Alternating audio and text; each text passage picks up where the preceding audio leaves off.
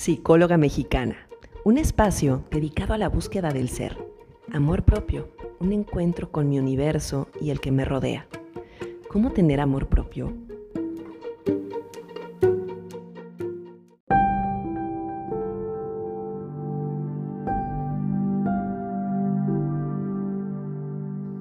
¿Has escuchado ese dicho que dice que para amar a otros hay que amarse primero?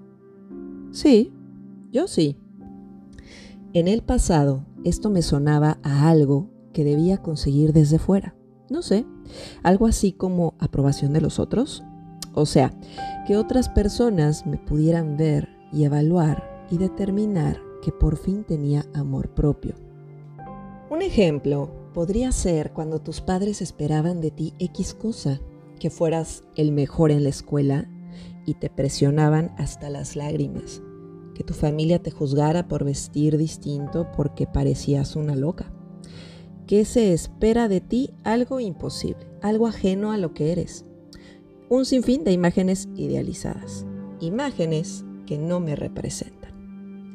Alguien me dijo una vez, oye, te ves muy bien, ¿cómo se nota que estás feliz? Y yo así preguntándome, ¿qué es estar feliz? Así viene la duda de saber si ser feliz era así tan aburrido, tan...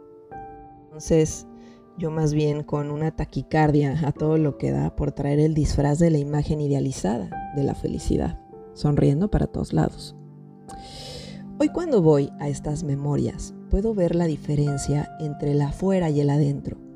En un segundo momento, ¿qué significa amarme y amar a otros?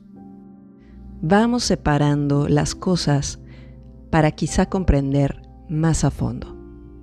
El amor propio, digamos que es un cobijo que puedo darme de mí para mí, en una búsqueda al interior de ser.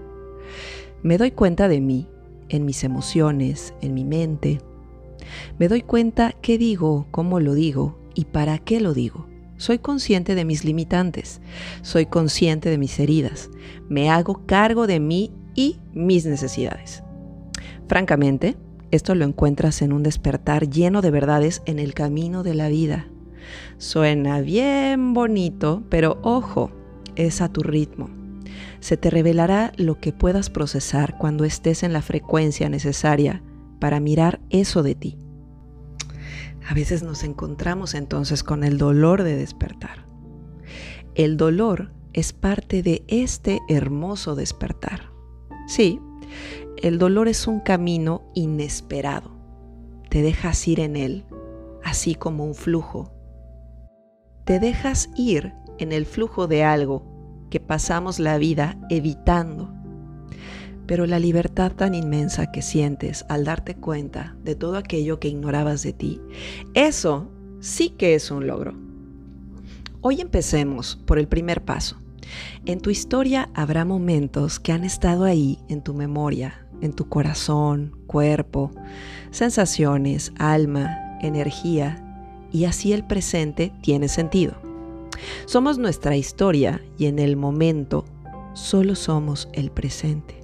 Pero si hubo dolor, si hay pendientes que resolver, estos no se irán y se quedarán contigo hasta que te des cuenta de los ciclos repetitivos en tu vida o que aparentemente siempre te pasa lo mismo. ¿Te suena?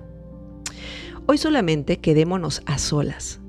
¿Sí? Déjame acompañarte en una reflexión, ¿puedes? Por un momento, cierra tus ojos. Pon atención en tu corazón. Ahí está, latiendo cada momento acompañando el flujo de la vida que te impulsa a danzar con toda tu existencia. Eres un universo completo. Así, en este momento, estás con lo que eres, con lo que tienes. Desde fuera, ¿cómo te mira el sol? Desde dentro, ¿cómo ves la luna? A lo mejor desde fuera, si te dejas abrazar por el sol, sentirás su gran poder y calidez será algo que podrías disfrutar por un tiempo limitado. Sí, ahora desde dentro, si miras la luna, podrías escribir en su nombre un poema, cantarle o quedarte mirando. será por un tiempo finito. Saldría el sol nuevamente, ¿cierto? El amor propio es un flujo. A veces necesitarás límites, como el sol. Sería complicado estar expuestos al hermoso sol que da vida y flujo, recibiendo todo su poder. Entonces busco la sombra, tomar agua o descanso por un momento. Pasaría lo mismo con la luna. Por más que tenga el deseo de mirarla cada noche igual que ayer, tiene un ciclo y la vemos en sus distintas fases. Los límites son de adentro hacia afuera y de afuera hacia adentro. Ahora abre tus ojos y de esta reflexión, ¿qué te hace sentido? Habrá veces que las personas que amo no me podrán amar como yo lo necesito. A lo mejor estuvieron ausentes o no pueden estar en una relación conmigo. Habrá otros momentos en que el exceso de atención me robará la libertad. Me amas tanto que no me dejas ni vivir. Uf.